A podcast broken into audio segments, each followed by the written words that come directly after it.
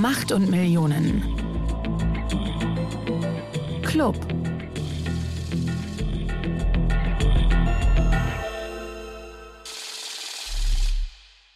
Hallo und willkommen zu einer neuen Folge von Macht und Millionen. Ich bin wie immer Solveig Gode, ich bin leitende Redakteurin bei Business Insider und sitze hier im Podcaststudio mit Kajan Öskins, dem Chefredakteur von Business Insider und meinem Podcastpartner. Hallo Kajan. Hallo Solvay. Heute kündigen wir schon mal an, dass wir ganz am Ende unserer Folge etwas ganz Wichtiges sagen. Also ihr bleibt ja eh die meiste Zeit dran. Das sehen wir ja immer an der sogenannten Retention Rate. Die ist echt super. Da sieht man sozusagen, wie lange die Leute dranbleiben. Also ihr, wie lange ihr dran bleibt. Und aber heute gibt es noch was zu verkünden am Ende. Ja, also ihr müsst unbedingt dranbleiben, ist wirklich wichtig. Und wir wollen uns aber vorab auch noch einfach mal bei euch bedanken, denn ihr habt uns ja ganz tolle Fotos aus Südafrika geschickt, jetzt nach der letzten Folge, in der wir ja über den Stromskandal in Südafrika gesprochen haben. Unter anderem eine Hörerin hat uns wirklich traumhafte Fotos geschickt. Ein paar Orte habe ich da, glaube ich, auch erkannt, so vom Tafelberg und so. Vielen, vielen Dank. Du weißt ja, wer, glaube ich, wer damit gemeint ist. Ja, und vor allen Dingen, ich habe ja heute, als wir hier aufnehmen, habe ich kurz vorher mit dem Michael Braun Alexander telefoniert, unserem Protagonisten von der letzten Folge und er, er wollte nur mal wissen, wie er das die Folge fand. Er war natürlich begeistert von der Folge und dann habe ich gesagt, und wie sieht's aus in Südafrika? Elf Stunden momentan Stromausfall wow. am Tag, aber er kam gerade aus dem Pool und es sind 30 Grad. Ja, dann macht es das ein bisschen erträglicher als äh, hier unserer Schnee, der gerade hier draußen vor unserem Fenster liegt. Ich kann nicht mehr. Ich werde auch bald tatsächlich noch mal in die Wärme entfliehen, kann ich schon mal verraten. So, jetzt kommt, müssen wir einen Übergang finden von der Wärme, von dem Winter in Deutschland zu einem spektakulären Fall. Solveig, hol uns doch mal ab, worum geht's heute? Heute geht es nach Frankreich. Es geht heute um den größten Finanzskandal Frankreichs und um Jérôme Caviel. Heute haben wir ganz viele tolle französische Namen. Ich freue mich ja ein bisschen darüber, weil ich ja selber auch ein kleines bisschen Französisch spreche. Auf jeden Fall besser als mein Spanisch. Und besser als ich. ja, das stimmt wahrscheinlich. Der Skandaltrader Jérôme Caviel hat der französischen Großbank Société Générale 2008 den größten Verlust aller Zeiten eingebracht gebracht und zwar fast 5 Milliarden Euro. Das hat er mit hochriskanten Trading-Geschäften verzockt und diese Ergebnisse dann vertuscht. Das hat eine der größten Banken Frankreichs fast an den Rand des Zusammenbruchs gebracht. Und interessant ist an diesem Fall, dass bislang nie wirklich vollends aufgeklärt wurde, wer hier jetzt so richtig schuldig ist und wer Mitschuld hat und wer nicht. Wir können vorab vorwegnehmen, Caviel wurde verurteilt und saß auch kurz im Gefängnis. Aber dieses Rätsel von Schuld und Mitschuld, das werden wir heute ein bisschen aufbrechen und aufrollen. Es geht dabei ein bisschen um die Frage nach Henne oder Ei, Einzeltäter versus Systemfehler, wer wusste was, wer trägt hier die Schuld und wer die Mitschuld. Der Fall Kerviel war nicht nur einer der größten Skandale im französischen Finanzsystem, sondern beschäftigte auch die französische Bevölkerung. Die hat ihn zum Teil sogar als Volkshelden idealisiert und auch als ein Rebell, der einfach schlau genug gewesen ist, das Bankensystem auszutricksen und was auch noch sogar der Papst in dieser Folge auch noch damit zu tun hat. Das hört ihr heute. Genau, der Papst spielt auch mit rein. Es geht jetzt zeitlich etwa in die Phase rein, kurz vor dem Finanzkollaps mit der Lehman-Pleite. Ja, 2008. Das war im Herbst 2008 und der Fall von dem Skandalbanker, der fliegt im Januar 2008 auf, also ein halbes Jahr rund vorher. Und es war damals der 19. Januar 2008. Da kriegt Jerome Kerviel plötzlich einen Anruf von der Bank. Es ist ein Samstag. Und er wird einbestellt in die Bank um 18.30 Uhr soll er sich in der siebten Etage in Paris einfinden. Und er kommt dann rein in den Raum und dann sitzen die Kontrolleure der Bank. Und sie konfrontieren ihn mit ihren Untersuchungen, mit Belegen, dass er ja mit sehr viel Geld gezockt hat, dass er Dokumente gefälscht hat und vor allen Dingen, dass er einen riesen Verlust angehäuft hat. 1,5 Milliarden Euro zu dem Zeitpunkt, als sie mit ihm gesprochen haben. Und diese Verluste, die stammen vor allen Dingen aus Geschäften mit sogenannten Terminkontrakten. Und weil das wichtig ist, müssen wir, glaube ich, einmal klären, was sind eigentlich Terminkontrakte? Genau, das ist heute etwas kompliziert mit den ganzen Aktiengeschäften und deswegen haben wir uns mal wieder einen Gast eingeladen und zwar den Finanz- und Börsenexperten Christian Röhl. Den hatten wir schon mal in einer Folge zu Gast, vielleicht erinnert ihr euch noch. Und den haben wir jetzt mal gefragt, was sind denn eigentlich diese Terminkontrakte und wie funktioniert das? Terminkontrakte haben kein Leben aus sich selber heraus, sondern sie beziehen sich immer auf etwas anderes, in der Regel auf eine Aktie oder auf einen Aktienindex wie den DAX. Und es geht immer darum, dass man zu einem bestimmten Zeitpunkt in der Zukunft zu einem schon fixierten Preis entweder kauft oder verkauft. Es gibt zwei Seiten. Die eine Seite hat die Möglichkeit, etwas zu kaufen oder zu verkaufen. Und die andere Seite muss die Erfüllung gewährleisten. Das ist natürlich dann die riskanteste Seite. Wenn man die Option rein so nimmt, ist es natürlich eine Wette darauf, dass ein Kurs mehr oder weniger stark steigt oder mehr oder weniger stark fällt. Wenn man zwei unterschiedliche Optionen kombiniert, kann man auch eine Position machen, dass ein Kurs sich sehr stark in die eine oder sehr stark in die andere Richtung bewegt. Wenn man es umgekehrt macht, dass ein Kurs sich eben nicht bewegt, aber letztendlich sind das Wetten. Nach der Vernehmung von Kerviel geht der Krimi weiter. Der Chef der Bank, Daniel Bouton, wird darüber informiert, dass man ihm auf die Schliche gekommen ist, dem Kerviel, und dass da ein Riesenskandal schlummert und dass es vor allen Dingen zu dem Zeitpunkt um 1,5 Milliarden geht für die Bank. Es ist die zweitgrößte Bank Frankreichs, eine Traditionsbank, 1864 unter Napoleon III. gegründet. So, und da ist natürlich jetzt an dem Wochenende richtig Feuer unterm Dach. Und dann sehen Sie, aha, was hat er denn sonst noch so für Terminkontrakte da? Also für Deals. Das sind ja quasi Wetten, so wie Christian Röhl das gerade erklärt hat. Und dann sehen sie, oh, der sitzt noch auf richtig viel Geschäft. Und dann entschließt sich der Bankchef Bouton, wir verkaufen alle Terminkontrakte von Kerviel.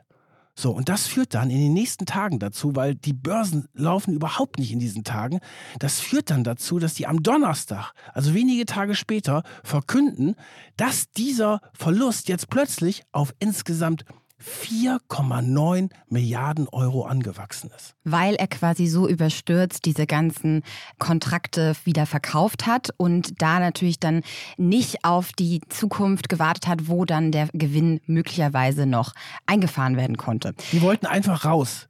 Der hat ja. gesehen, das ist ein Riesenskandal und jetzt alles abstoßen ja. an den Markt und dann halt lieber die Verluste einfahren. Insgesamt kann man sagen, soll er für bis zu 50 Milliarden Euro, was für eine Summe, ungesicherte Terminkontrakte und Aktienoptionen gekauft haben. Damit hat er dann auf europäische Aktienindizes spekuliert. Da gehen wir aber später auch nochmal in Ruhe drauf ein. Ich glaube, heute geht es ja auch um sehr viel hohe Beträge. Und was mir vor allen Dingen aufgefallen ist, dass Kerviel dann auch später in den Interviews gesagt hat, dass er so ein Gefühl für diese Beträge verliert. Das geht uns ja auch so, ne? wenn wir jetzt hören, Haushaltsstreit in der Bundesregierung, wir brauchen so und so viel Milliarden und so weiter, da stummst du ja wirklich manchmal ab und denkst, das ist ja ein Wahnsinn. Und Kerviel hat mal gesagt, dass er, wenn er als Trader da unterwegs ist, er braucht eine Sekunde, um 150 Millionen Euro zu investieren und er braucht vier Sekunden, um eine Milliarde Euro zu investieren. Das heißt natürlich, klar, der, der kann mit diesen ganzen Beträgen überhaupt nichts mehr anfangen. Und ja, das ist dann auch nur ein Klick oft, ne? Es ist ja. nur ein Klick und wir führen euch heute so ein bisschen auch in diese teilweise wirklich verrückte Börsenwelt. So, zurück zu Bouton, dem Chef der Société Générale. Der verkündet jetzt diesen großen historischen Verlust im Eigenhandel der Bank, 4,9 Milliarden Euro. Also er tritt damit vor die Presse und muss damit auch zugeben, dass die Bank jetzt eigentlich kurz vorm Kollaps steht mit so einem Riesenverlust. Er nennt aber noch nicht den Namen des Traders, der das verursacht hat. Der wird aber dann kurz danach bekannt im Internet taucht er auf, dann tauchen natürlich auch Fotos auf. Es entsteht ein riesen Medienrun. Er wird natürlich überall gesucht und alle Welt fragt sich natürlich, wer ist dieser Mann, der die zweitgrößte Bank Frankreichs an den Rand des Ruins geführt hat. Die Staatsanwaltschaft Paris beginnt dann mit Voruntersuchungen und Ermittlungen und die Société Générale feuert ihn natürlich sofort und reicht dann Klage gegen ihn ein. Und Caviel wird dann am 26. Januar 2008 verhaftet und kommt dann erstmal in U-Haft für 40 Tage, wird dann aber wieder entlassen, während die Untersuchungen weitergehen.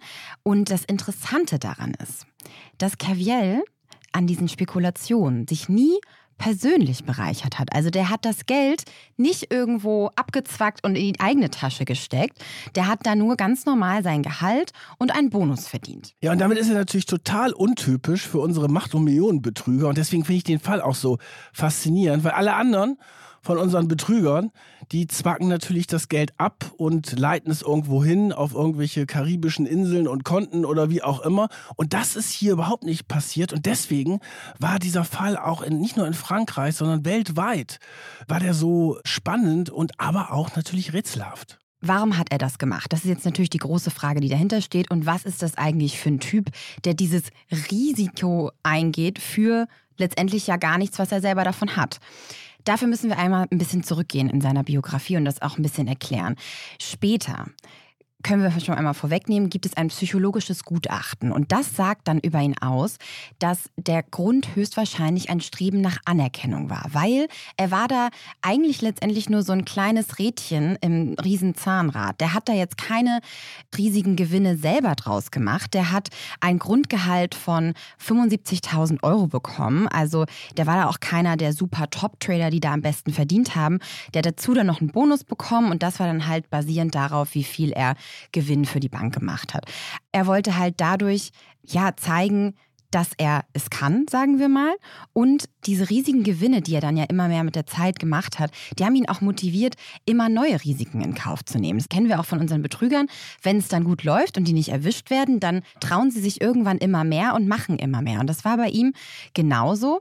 Und der Druck war aber auch von Seiten seiner Arbeitgeber da. Wir kennen das ja auch beim Vertrieb oder wo man halt irgendwie an Zahlen gemessen wird. Jedes Jahr wurde die Schwelle für den Bonus immer wieder angehoben. Er musste immer noch mehr verkaufen und immer noch mehr Gewinn reinholen. Zuletzt sollte er 55 Millionen an Gewinn machen für die Bank. Das ist natürlich dann auch ein, ja, ein Druck, der da da ist. Und interessant ist auch, wir sprechen ja beim Betrug immer von diesem Betrugsdreieck, also dass gewisse Maßnahmen erfüllt sein müssen, damit man quasi betrügt. Und bei ihm ist eben dieser Faktor Rechtfertigung da total wichtig. Er hat sich das selber so gerechtfertigt, mutmaßlich, muss ich natürlich sagen, weil ich habe ihn natürlich nicht gesprochen, weil er eben selber so wenig verdient hat, dass er dann eben gedacht hat, ja gut, dann kann ich wenigstens meinen Bonus auf diese Art und Weise ein bisschen aufhübschen. Ja, aber das ist schon interessant. Ne? Er hat die ganzen Sicherheitssysteme der Bank ausgetrickst, aber er hat selber nicht davon profitiert. Also das finde ich bemerkenswert. Das ist jemand, der mit gerade mal 100.000 Euro Jahresgehalt, das ist natürlich für viele Leute sehr viel Geld, aber in dieser Bankenszene ist es wirklich nicht viel, dass der diese Milliarden bewegen konnte. Hinzu kam auch, dass er oft bei so Neubesetzungen von neuen Positionen, wo er eigentlich befördert werden wollte, übergangen wurde und dann sind andere Leute, die so von Elite-Unis und so kamen, immer an ihm vorbeigezogen. Und jetzt kommen wir zu seiner Geschichte, weil er, hat ja selber gar nicht an einer Elite-Uni studiert, eher an so einer durchschnittlichen Universität und war da jetzt auch nicht einer der Top-Talente, der da irgendwie mit Summa Cum Laude oder sowas abgeschlossen hat. Der hat an den Universitäten Nantes und Lyon studiert. Also in Frankreich, das hatten wir schon mal in der Folge mit Carlos Ghosn, dem Renault-Chef, ist natürlich dieses Elite-Denken. Mhm viel stärker ausgeprägt als in Deutschland. Da ist es sehr wichtig, aus von welcher Universität du kommst, um dann halt auch später Karriere zu machen. Und da ist natürlich auch so ein Elite-Club, der sich da so ein Netzwerk, das sich da schon frühzeitig findet. Und er hat halt an völlig unbekannten Universitäten studiert und er wuchs auch in der Bretagne in eher bescheidenen Verhältnissen auf. Genau, seine Mutter war Friseurin und sein Vater hat als Ausbilder an so einer handwerklichen Schule gearbeitet und hatte da jetzt nicht die großen Mittel. Nachbarn haben ihn damals als netten und eher stillen Typen beschrieben, wie es oft dann so ist mit Menschen, die später irgendwie in die Medien kommen und hat auch viel Sport gemacht, hat Jugendliche im Judo-Club trainiert und vielleicht ist das mal ein guter Punkt, um einmal sein Aussehen zu beschreiben an der Stelle, wie ihr euch den vorstellen müsst. Also später dann als Trader ist er immer und auch vor Gericht immer im Anzug aufgetreten, sehr gepflegt, immer top gepflegte Haare Haare, immer kurz geschorener Bart oder später dann auch drei Tage Bart. Ich glaube, man könnte ihn objektiv als attraktiv bezeichnen. Ja, der sah schon gut aus. Das kannst du ja auch noch besser beurteilen als ich. Wir haben vor der Sendung ein bisschen drüber geflaxt, weil nicht jedem Mann steht ein Drei-Tage-Bart. Kajan sagt, ihm steht er nicht. Nein, mir steht er auf keinen Fall, aber Jerome steht er auf jeden Fall. So, jetzt gehen wir mal von den Äußerlichkeiten weg, weil bei uns geht es ja um Inhalte und nicht um Äußerlichkeiten. also, der war übrigens in Mathe sehr gut. Also es ist ja natürlich häufig bei den Leuten, die dann auch in die Wirtschaft gehen und sich mit Finanzen auskennen, schon mal sehr hilfreich. Also nach seinem Studium, dass er auch jetzt nicht so besonders dolle abgeschlossen hat. Ich glaube, einer von der Universität hat später einen bemerkenswerten Satz gesagt. Ja, der hat gesagt, also wenn er ein Genie ist, haben wir es hier nicht bemerkt. Ja, und auf jeden Fall fängt er dann im Jahre 2000 bei der Bank an und zwar erstmal in der untersten Stufe und zwar im Backoffice. Die führen die Käufe und Verkäufe der Händler aus, also so ein bisschen Assistenztätigkeit. So wie so eine Sachabteilung quasi, ja. Ja, dann hat er sich hochgearbeitet in den nächsten Bereich ins Middle Office. Und das Middle Office, das ist zuständig für die Kontrollen der Trader. Und sein großer Traum war natürlich dann in den Handelsraum zu kommen als Trader. Aber es war für ihn natürlich super wichtig, im Middle Office zu sein, weil dann wusste er ganz genau, wie funktionieren eigentlich diese bankinternen Sicherungssysteme, weil die hat er ja später sehr geschickt ausgetrickst. Und da hat ihm natürlich die Erfahrung im Middle Office eine ganze Menge gebracht. Und dann schaffte er es 2005 in den Handelsraum. Und die Abteilung hatte auch einen besonderen Namen. Ja, er schafft es an diesem besonderen Trading Desk Delta One. Boah. Es klingt ja schon so nach Elite-Einheit, ne? Und äh, da schafft er es dann hin und da spekuliert er vor allen Dingen mit deutschen Aktien und mit Derivaten. Und eigentlich ist es da so vorgesehen, dass diese Geschäfte möglichst wenig riskant sind und er sie dafür mit Gegengeschäften absichert, damit eben das Risiko für die Bank relativ gering ausfällt. Also da gab es schon so, ja, auch Instanzen, die das ja, gesichert haben. Und sein Durchbruch gelingt ihm dann aber 2005 mit einem ganz besonderen Deal. Ja, mit der Allianz-Aktie. Also der ist vorher jetzt nicht als besonders wagemutig oder selbstbewusst aufgetreten oder aufgefallen, aber jetzt war er im Handelsraum. Dort wo er immer hin wollte. Und jetzt plötzlich wird er richtig wagemutig und denkt sich, okay, jetzt versuche ich es mal. Und dann geht es um die Allianz-Aktie. Wir gehen in den Sommer 2005. Er ist jetzt hat gerade angefangen, wie gesagt, spezialisiert auf deutsche Aktien und steigt im großen Stil bei Allianz-Aktien ein, macht dort diese sogenannten Terminkontrakte und wettet darauf, dass die Allianz-Aktie sinkt. Und da geht er mit einer großen Position rein, hoher Einsatz über dem normalen Limit. Und dann passiert der Terroranschlag in London im Sommer 2005 und die Börsen purzeln runter.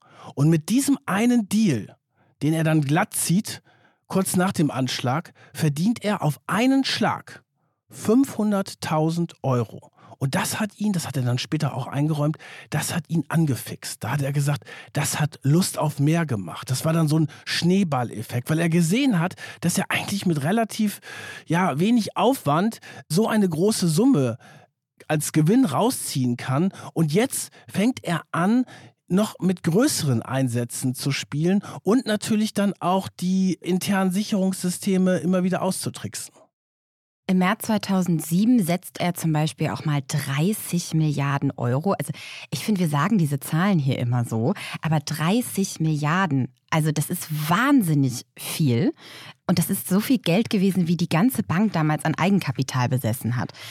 In dem Fall ist es aber gut gegangen. Ne? Er hat das doch dann bis Ende des Jahres auf einen Riesengewinn geschafft. Aber ich fand das interessant. Er ist im März 2007 reingegangen, weil er das Gefühl hatte, die Märkte purzeln nach unten. Und zwar ging das damals schon los mit der Subprime-Krise, also den Hauskrediten in Amerika, die dann geplatzt sind. Und die dann zur Finanzkrise geführt haben. Die zur Finanzkrise geführt haben, genauso ist es. Und da gab es schon die ersten Anzeichen und er hat auch auf einen Crash gewettet und ist dann mit viel Geld reingegangen. Dann war aber das Problem, dass die Börse erstmal gestiegen ist.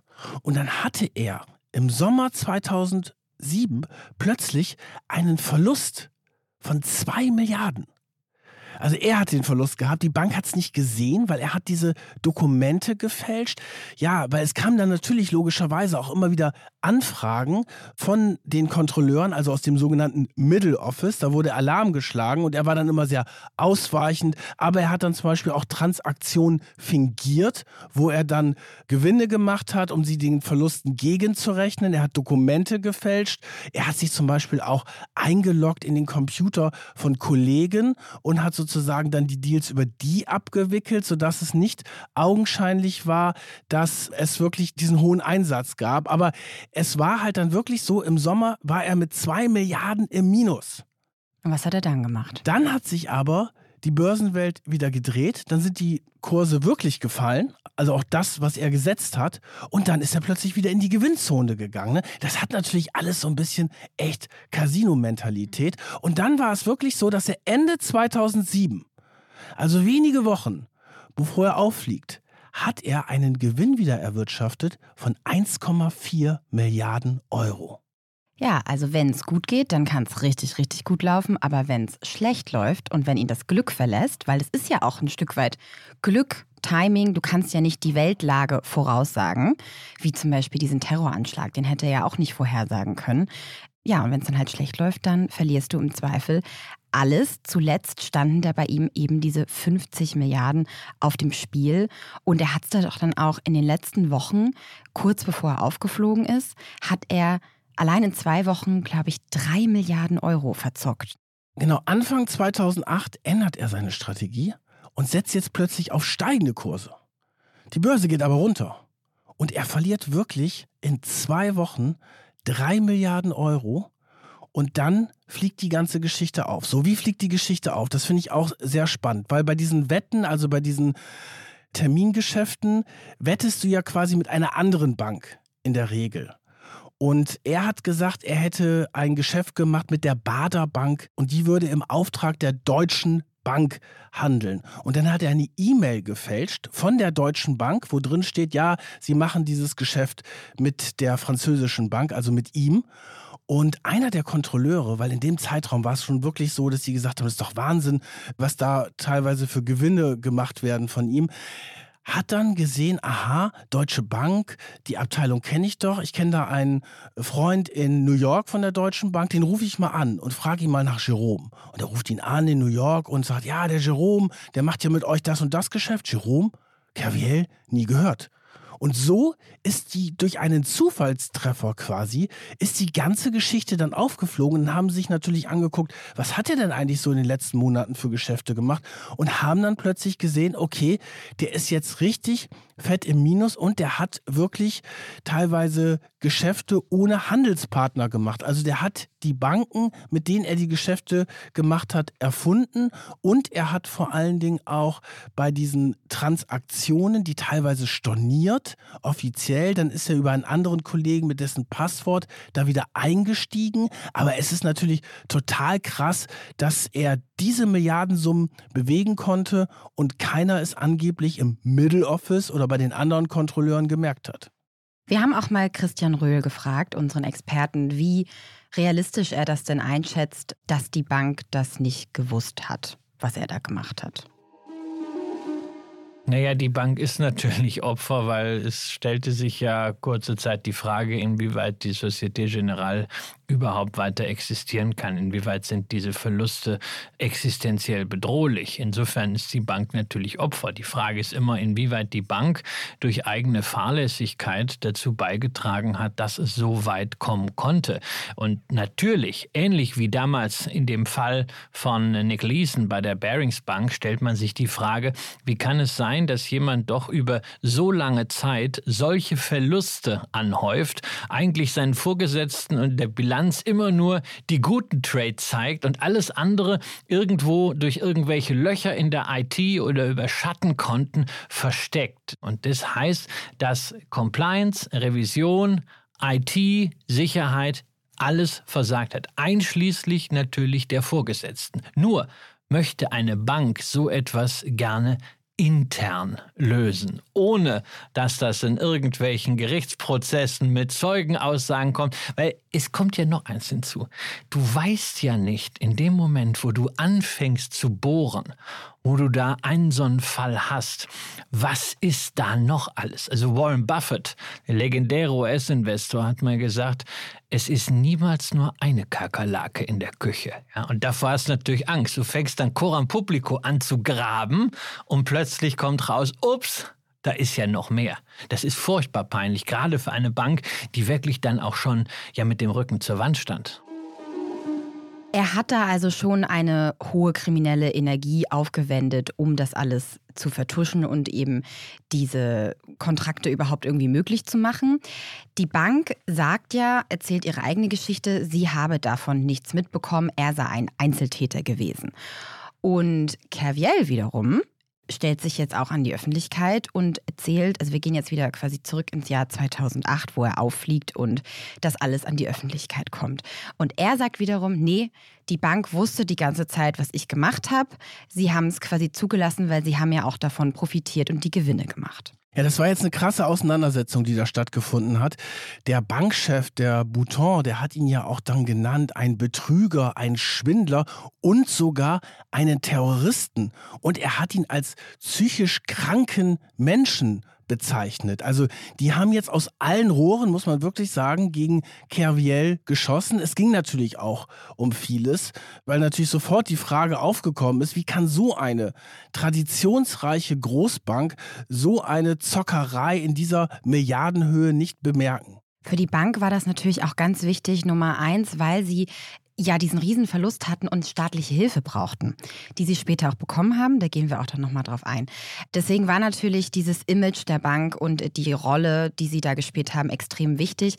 Der Sprecher, der damalige Kommunikationschef der Bank, der hat das damals dann einen Krieg der Worte genannt. Also es ging da wirklich hin und her und es ging eben wirklich also Bank versus Kerviel und die haben ihn dann einen Rogue Trader genannt, der eben ein Einzeltäter gewesen sei versus seine Erzählung und von seinen Anwälten, von Kerviel, er sei eben der Sündenbock, so eine Art Bauernopfer, der da jetzt quasi hingehängt wird für die Bank. Er hat dann auch die besten Anwälte gekriegt. Er hat auch PR-Profis gekriegt, die sich dann um ihn gekümmert haben. Die haben auch gar kein Geld dafür gekriegt. Die haben gesagt, das ist so eine große Nummer oder wenig Geld dafür gekriegt, weil das natürlich ein Riesenskandal in Frankreich war und weil auch relativ schnell nach Bekanntwerden der ganzen Geschichte, ja, die Stimmung schon so war, oh, da hat's mal einer den Großbanken mal so richtig gezeigt. Und es gab dann ja auch relativ schnell eine Facebook-Gruppe. Wir kommen nachher nochmal zu dieser Inszenierung nochmal genauer. Aber das war jetzt nicht so, dass alle gleich gesagt haben, ja, oh, der böse Jerome und die arme Bank, sondern da war halt auch sehr viel Wut auf die Banken. Ich meine, das war kurz bevor die, dieses ganze Bankensystem geplatzt ist. Ich meine, es ist ja heute auch nicht so, dass die Banken jetzt das super Image haben, aber damals war es natürlich so, dass man schon gemerkt hat, okay, da stimmt irgendetwas nicht. Das war noch, noch mehr das Zeitalter der Gier. Eigentlich ja auch ein Wunder, dass die Bank dann nicht pleite gegangen ist, wie zum Beispiel die Lehman oder so, weil die Bank hatte nämlich auch hohe Verluste mit diesen amerikanischen Hypothekenkrediten. Und das war die Argumentationskette von Caviel und seinen Anwälten, dass die Bank jetzt versuchen wolle, mit ihm als Bauernopfer zu vertuschen, dass sie diese hohen Verluste da hatten und um das zu verschleiern und eben, ja, um dieses Vertrauen in die Banken in dieser Finanzkrise wiederherzustellen. Und dagegen wehrt sich aber Bouton, der damalige Bankchef, und kann sich aber letztendlich nicht mehr lange halten. Also der steht natürlich auch total in der Kritik, weil es fragen sich natürlich alle, wie kann das unter so einem Chef passieren? Und der muss dann die operative Geschäftsführung abgeben, bleibt aber erstmal Chef des Verwaltungsrates und dann enthüllt die deutsche Presse, die hat da auch tatsächlich eine Rolle gespielt, auch noch Ende Januar 2008, dass die Kontrolleure der Börse Eurex, das ist ja die Terminbörse. Genau, die deutsche Terminbörse, weil er ja hauptsächlich mit diesen deutschen Terminkontrakten gehandelt hat. Die enthüllt, dass die Kontrolleure von der Eurex die Bank Societe Generale schon mehrfach gewarnt hatte. Also es gab schon Leute, die darauf aufmerksam geworden waren. Und das kommt dann eben alles so langsam hoch und ja, streut dann auch so ein bisschen Zweifel eben an der Rolle der Bank rein.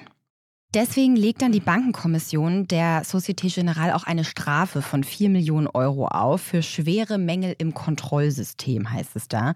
Und natürlich geht jetzt auch die Anklage gegen Kerviel los. Also, wir gehen in den Prozess rein. Ja, der Kerviel ist natürlich erstmal arbeitslos, ne, hat er seinen Job verloren. Es gibt dann einen Unternehmer, der eine Informatikberatungsfirma hat, der hat Mitleid mit Kerviel, weil Kerviel ist sehr berühmt jetzt plötzlich in Frankreich und sagt, ich biete dir eine Wohnung, ich biete dir einen Job und dann kannst du dich in Ruhe auf diesen großen Prozess vorbereiten, der dann im Juni 2010 beginnt. Er wird angeklagt wegen Vertrauensmissbrauch und betrügerischen Eindringens in das Computersystem der Bank. Zunächst wurde ihm auch Fälschung vorgeworfen. Das wird dann aber in der Anklage nochmal geändert. Und dann können wir vielleicht vorwegnehmen, er wird eigentlich relativ schnell und eindeutig schuldig gesprochen in diesem ersten Prozess. Ihm wird volle Absicht unterstellt und er wird zu drei Jahren Gefängnis verurteilt und vor allen Dingen zu einem Schadensersatz von 4,9 Milliarden Euro. Also das, was er der Bank quasi an Verlust eingebracht hat. Das ist natürlich eine Summe, die hätte er in seinem Leben wahrscheinlich nie wieder zurückzahlen können.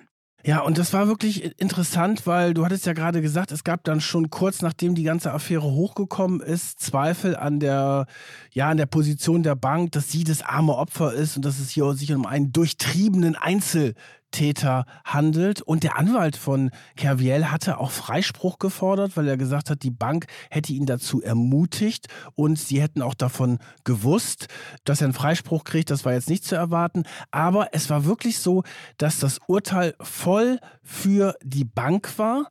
Und er hat dann kurz nach dem Urteil, hatte er dann auch ein Interview im Spiegel gegeben. Das war dann im November 2010. So, in diesem Spiegel-Interview hat er wirklich von einer großen Ungerechtigkeit gesprochen. Er hat gesagt, die Bank sollte geschützt werden. Er hätte das Urteil so auch nicht erwartet. Er wollte eigentlich, und das ist nochmal interessant jetzt zur Motivation, er wollte ein guter Mitarbeiter sein, der möglichst viel Profit für die Bank macht. Er wurde immer wieder gelobt von seinen Chefs.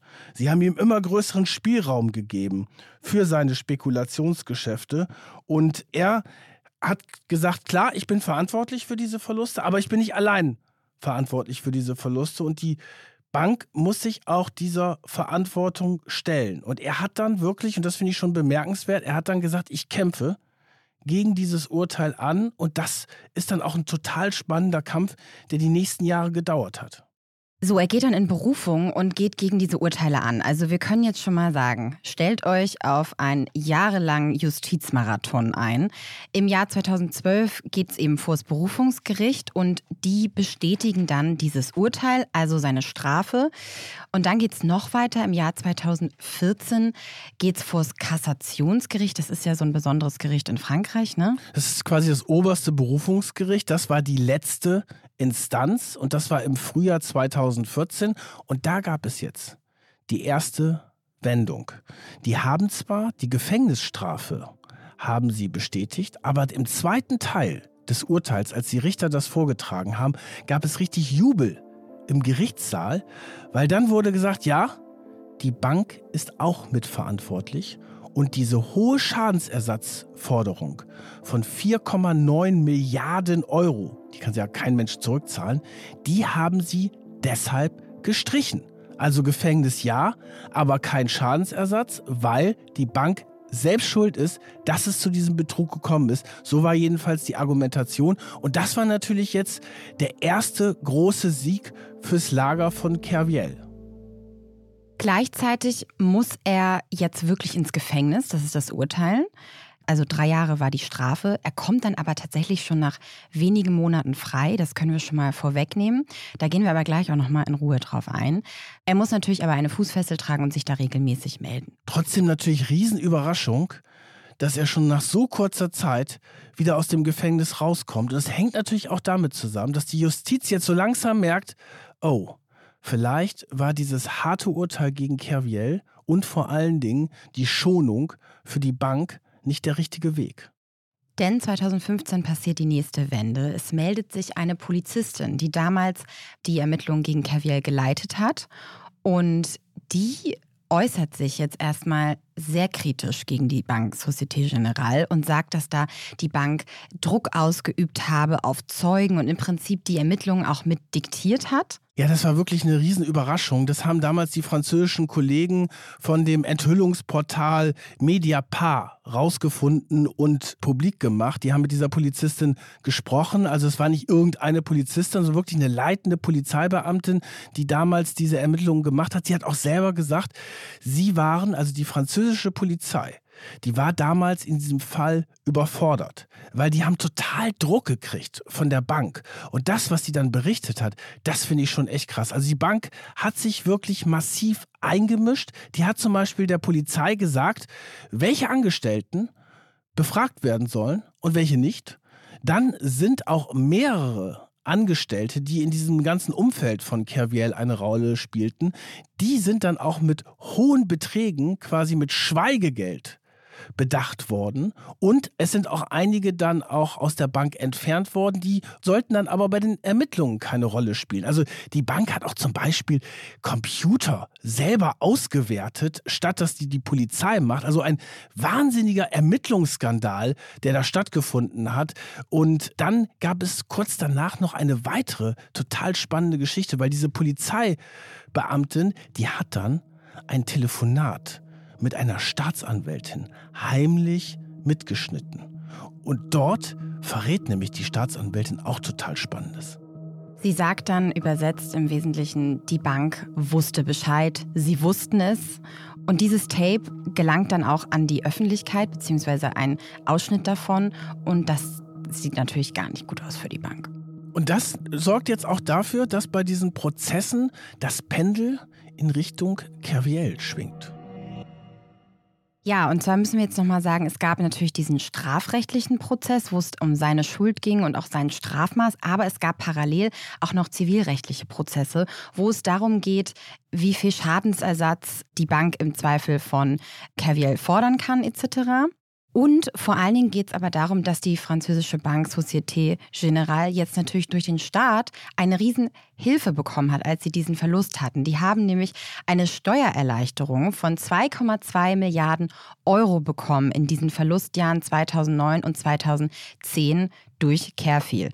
So, und nachdem dann diese Wende passiert mit der Polizistin und dem Tape von der Staatsanwältin, fordert der Staat 2017 tatsächlich diese 2,2 Milliarden Euro zurück. Und bei den Schadensersatzforderungen zwischen Kerviel und der Bank passiert auch sehr Spannendes. Die 4,9 Milliarden sind erstmal aufgehoben worden. Dann wurde die Summe reduziert von 4,9 Milliarden auf eine Million, schon mal was anderes. Und dann gab es auch ein Urteil, dass die Bank wiederum Schadensersatz in Höhe von einer knappen halben Million an Kerviel zahlen soll, weil das war nämlich nicht in Ordnung damals mit der Entlassung. Sie haben ihn ja fristlos gefeuert und angesichts der Mitverantwortung der Bank hat das Gericht gesagt, okay, ihr müsst ihm was zahlen, weil die Kündigung nicht rechtens war. Also super interessant, dass sich das wirklich in wenigen Jahren in dieser juristischen Auseinandersetzung so geändert hat. Es lag natürlich auch daran, weil Caviel dafür gekämpft hat, muss man auch sagen. Und es lag auch daran, weil er sich super geschickt mit seinen ganzen PR-Strippenziehern inszeniert hat in der französischen Öffentlichkeit. Ihm ist das da echt gelungen, so eine Art PR-Kunststück zu vollbringen. Wahrscheinlich hatte er auch sogenannte Spin-Doktoren, die sind da ja dann auch am Werk. Da geht es darum, den Fall eben so zu spinnen, also zu drehen, wie es quasi dann dem Klienten oder der Klientin gefällt. Und er wollte sich laut seinen eigenen Aussagen eben reinwaschen, ja, sein Image wieder reinwaschen. Und da hat er so einiges für gemacht. Zum einen hat er 2010 dann ein Buch veröffentlicht, das hieß L'Engrenage, Memoire Mémoire d'une Trader. Oh, dein Französisch ist wirklich sehr gut. Übersetzt heißt das? Übersetzt heißt das nur ein Rad im Getriebe. Memoiren eines Traders. Genau, da hat er sich natürlich so als das kleine Opfer präsentiert. Ja, und er schreibt da eben sowas wie ich bin nur ein Mann, der Fehler innerhalb einer Bank gemacht hat, die diese lange Zeit zugelassen hat, weil sie daraus Profit gezogen hat. Er hat übrigens echt teilweise wirklich gute Sätze gesagt. Also der medienmäßig kannte der sich gut aus. Mein Lieblingssatz war, ich bin nur das Monster, das von der Hochfinanz erschaffen und dann verstoßen wurde. Wow, okay, aber auch ein bisschen dramatisch, muss ich sagen. Aber gut, mit diesem Dreh ist er beim französischen Volk gut angekommen. Also er wird da eben wirklich zu so einer Art Volksheld von manchen stilisiert und Umfragen zufolge, die damals dann getätigt wurden, fanden nur 13 Prozent, dass er verantwortlich sei für diesen Skandal. Es ist ja wahnsinnig wenig, wenn man auch bedenkt, dass er ja von den Gerichten eigentlich klar voll schuldfähig befunden wurde. Also die überwiegende Mehrheit der Franzosen hat ihn als Opfer gesehen. Das ist auch sehr interessant. Ja. Und zum Beispiel das Wochenmagazin, das französische Nouvelle Observateur, bezeichnete ihn auch als den Che Guevara der Finanzen. Und wir haben das ja oft so ein bisschen, ne? das haben wir bei den Betrügern, die manchmal so ein bisschen als so Robin Hood oder sowas dargestellt werden. Das war da in Frankreich bei ihm tatsächlich auch so. Und spannend fand ich auch, dass sein Kollegen später ihn zum sympathischsten Trader der Société Générale gewählt haben. Es gab dann auch sehr berühmte Comics mit ihm, weil in Frankreich, ne, das Land von Asterix und Obelix, Stimmt. da wo die tollsten Comics herkamen, da spielt der Comic auch noch eine viel größere Rolle als bei uns. Gab es ganz große Comics mit ihm. Also er war wirklich so ein, eine Figur dort. Er war natürlich auch gerade das Idol der Kapitalismuskritiker. In Frankreich gibt es ja auch, wissen wir, starke Gewerkschaften, sehr links, sehr kämpferisch und ja, die haben natürlich die Banken dann auch ins Visier genommen. Aber er hat diese Rolle dann auch angenommen. Ne? Das muss man auch sagen. Und die größte Inszenierung, die er gemacht hat, das war seine Pilgertour und Wanderschaft durch Italien. Anfang 2014 verliert er eine letzte Berufung und dann wird klar, okay, er muss ins Gefängnis. Das haben wir ja vorhin schon gesagt. Und er versucht dann eine letzte Sache und zwar lässt er sich eine Audienz beim Papst Franziskus geben. Der hat nämlich kurz vorher, das hat ganz gut gepasst, auch gegen die kapitalistischen Märkte ausgeteilt und gesagt, ja, wir müssen einen Kampf führen gegen die Tyrannei der Märkte und das hat natürlich in sein Narrativ perfekt reingepasst. Der hat ihm ja einen Brief geschrieben. Der hat dem Papst einen Brief geschrieben und der Papst hat ihn dann zur Audienz nach Rom eingeladen, also kurz bevor er in den Knast musste. Und dann hat er ihn da getroffen und er hat vorweg gesagt, wenn ich wirklich eingeladen werde, dann gehe ich danach zu Fuß von Rom zurück nach Paris. Also nicht den Jakobsweg, aber quasi seinen eigenen Jerome-Weg quasi. okay, und der dann, war ein bisschen schlecht. Und dann war es wirklich so, dass er dann zu Fuß zurückgegangen ist, immer so in Etappen und er hat das dann natürlich total inszeniert. Dann waren die Reporter dabei aus der ganzen Welt. Es gab auch viele Geschichten in Deutschland dazu, wo Reporter von Deutschland ihn begleitet haben. Und dann hat er natürlich auch diese Sätze dann gesagt, dass er nur das kleine Rad war und dass er gegen das System der Hochfinanz Finanz kämpft und dass er sich von den Banken nicht zum Sündenbock machen lässt und diese ganzen Geschichten. Wir zeigen euch mal einen O-Ton aus einem dieser Interviews, was er da selber gesagt hat. Euh, ich habe mich in diesem Beruf verloren. Ich habe mich von den Werten entfernt, die mir meine Eltern in meiner Jugend vermittelt haben. Es geht darum, Geld um des Geldes willen zu machen, auf Kosten einiger Menschen und einer bestimmten Gesellschaft. Ich habe mit vielen Unternehmen auf bestimmte Schulden spekuliert, weil das System so ist und man sich darauf einlässt. Und er hatte dann immer so eine rote Jacke an, einen Rucksack, die Wanderstiefel, dann so diesen Drei-Tage-Bart, hat dann immer dann auf dem Weg eine Zigarette geraucht. Ja, er war Kettenraucher. Ja, aber er wirkte schon echt ziemlich cool. Und dann hat er sich wirklich dann mehrere Wochen, ist er dann halt gegangen bis zur französischen Grenze. Und beim Grenzübertritt hat er sich dann auch medienmäßig gestellt und ist dann ins Gefängnis gekommen. Ja, aber erstmal hat er noch mal einen kleinen letzten PR-Coup gemacht. Ja, Als er quasi gemacht? an der Grenze ankam, hat er erstmal gesagt, nee, ich gehe jetzt nicht mehr weiter. Weil dann hätte ja hinter der Grenze hat die Polizei schon auf ihn gewartet. Also es war schon auch wieder ein bisschen dramatisch in den allerletzten Tagen. Und dann hat er gesagt, nö, sollen Sie doch kommen und mich holen, wenn Sie mich wollen. Und dann ist er aber, hat er aber doch aufgegeben und ist dann doch tatsächlich über die Grenze gegangen. Und als er dann abgeführt wird, allerdings ohne Handschellen, also dann irgendwie doch relativ freundlich, winkt er nochmal so gelöst in die Kameras, weil die ganzen Fernsehteams waren natürlich alle da und wirkte dann irgendwie fast so ein bisschen erleichtert, als ob das jetzt vorbei ist. Und dann wurde das Ganze natürlich auch noch verfilmt.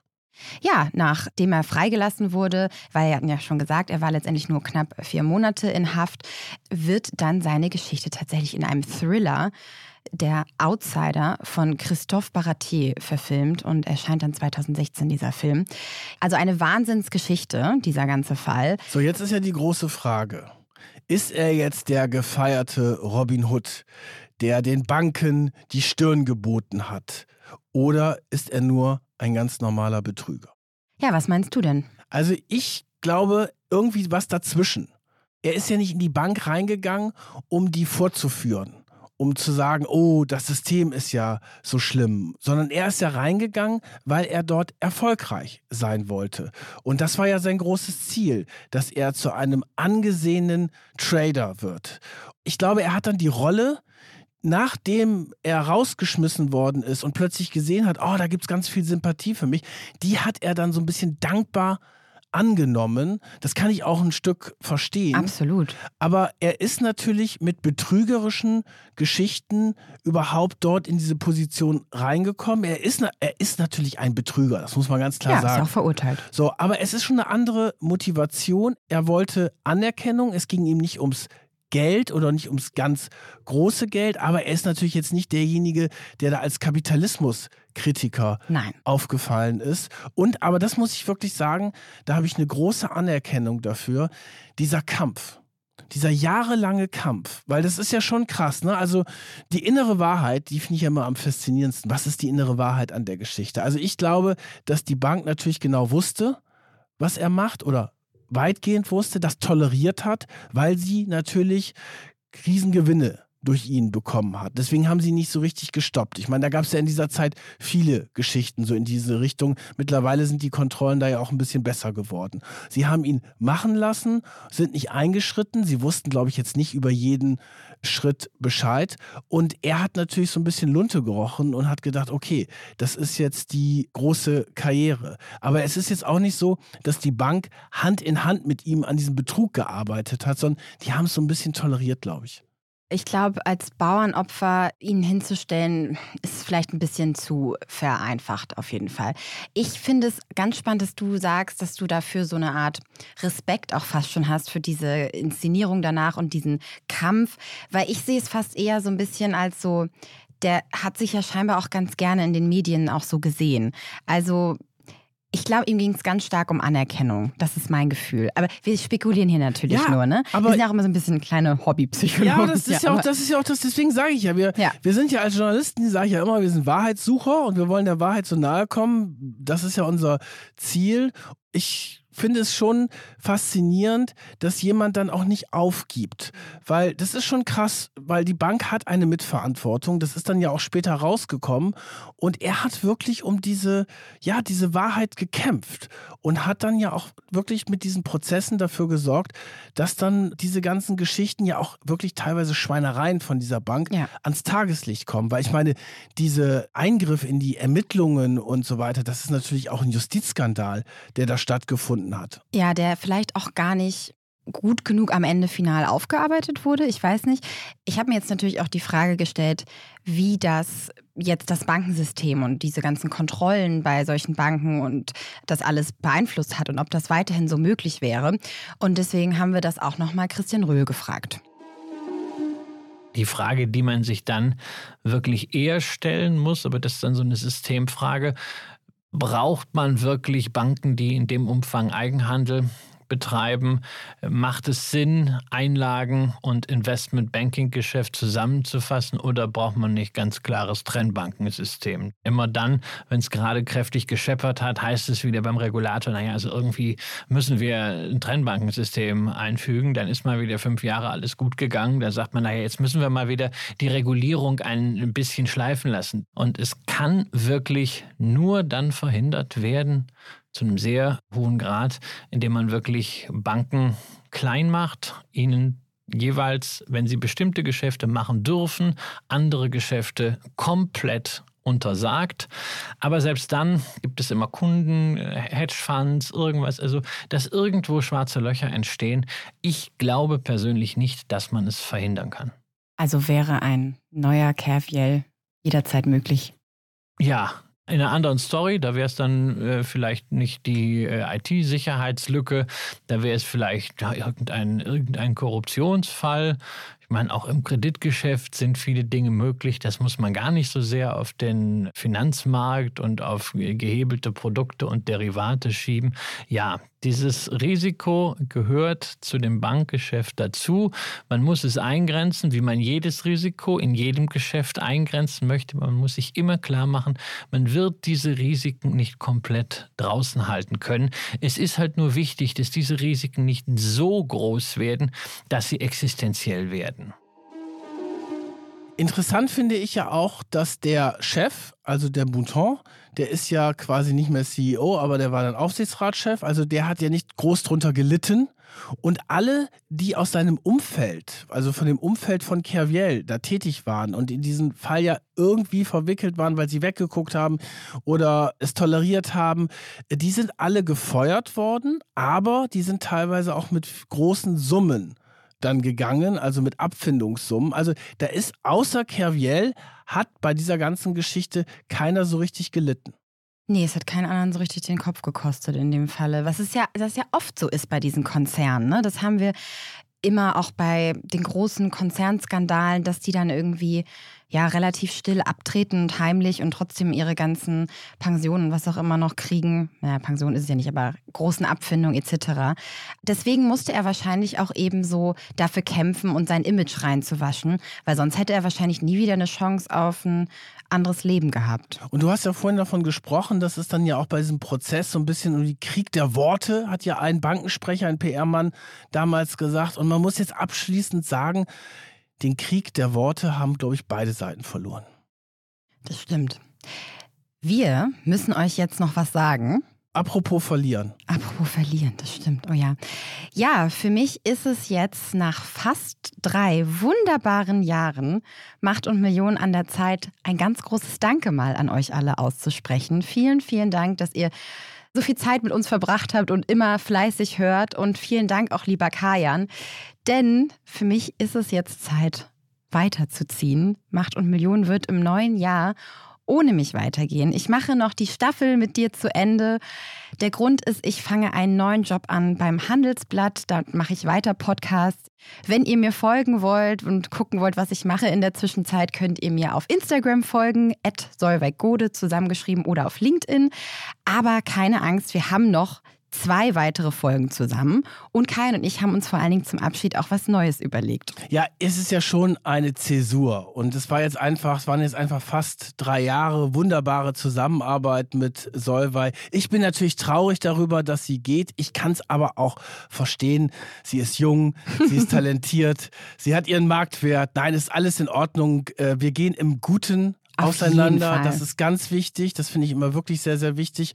Und ich habe mir überlegt, zusammen mit Solvay, dass wir natürlich dann auch so eine kleine Abschiedsshow für sie machen. Das hat sie natürlich auch verdient. Und wir machen übrigens weiter mit Macht und Million. Das ist auch klar im neuen Jahr. Also dranbleiben auf jeden Fall. Das ist logisch. Aber bei dieser Abschiedsshow, da wollen wir mal ein bisschen so Revue passieren lassen. Was waren so die Highlights in den letzten Jahren und was waren so besondere Momente vielleicht auch für uns und wollen ein bisschen was so auch zu unserer Zusammenarbeit erzählen. Genau. Und da habt ihr jetzt die Möglichkeit, dann Fragen einzuschicken oder ja auch eure Highlights einzuschicken. Und zwar, wenn ihr auf Spotify hört, gibt es da die Möglichkeit, wenn ihr auf die Folge klickt und runterscrollt, steht da Fragen und Antworten. Und darunter blenden wir euch jetzt eine Frage ein. Und da könnt ihr dann ja eure Fragen, eure Anmerkungen, Wünsche für diese Sonderfolge eintragen. Oder ihr könnt uns einfach auf Instagram schreiben an Macht und Millionen oder per E-Mail an Macht und Millionen at businessinsider.de. Wir freuen uns über eure Einsendung und ich glaube, das wird jetzt schon, kann ich sagen, dass es eine tolle, witzige Folge wird. Da freue ich mich jetzt schon drauf, Kajan. Es wird fröhlich, aber es wird auch emotional. Und vielleicht, ihr seht es dann ja nicht, äh, verdrücke ich auch die ein oder andere Träne. Ich werde bestimmt zum Abschied die ein oder andere Träne verdrücken. Das kann ich auf jeden Fall sagen. Es fällt mir nicht leicht. Aber wir haben ja noch zwei Folgen und dann wird nochmal richtig Abschied genommen. Keine Sorge. So machen wir es. Und jetzt sagen wir, ja, tschüss für heute und wir freuen uns auf das nächste Mal mit euch. Tschüss. Macht und Millionen. Eine Produktion von Business Insider. Redaktion Solvay Gode und Kajan Öskens.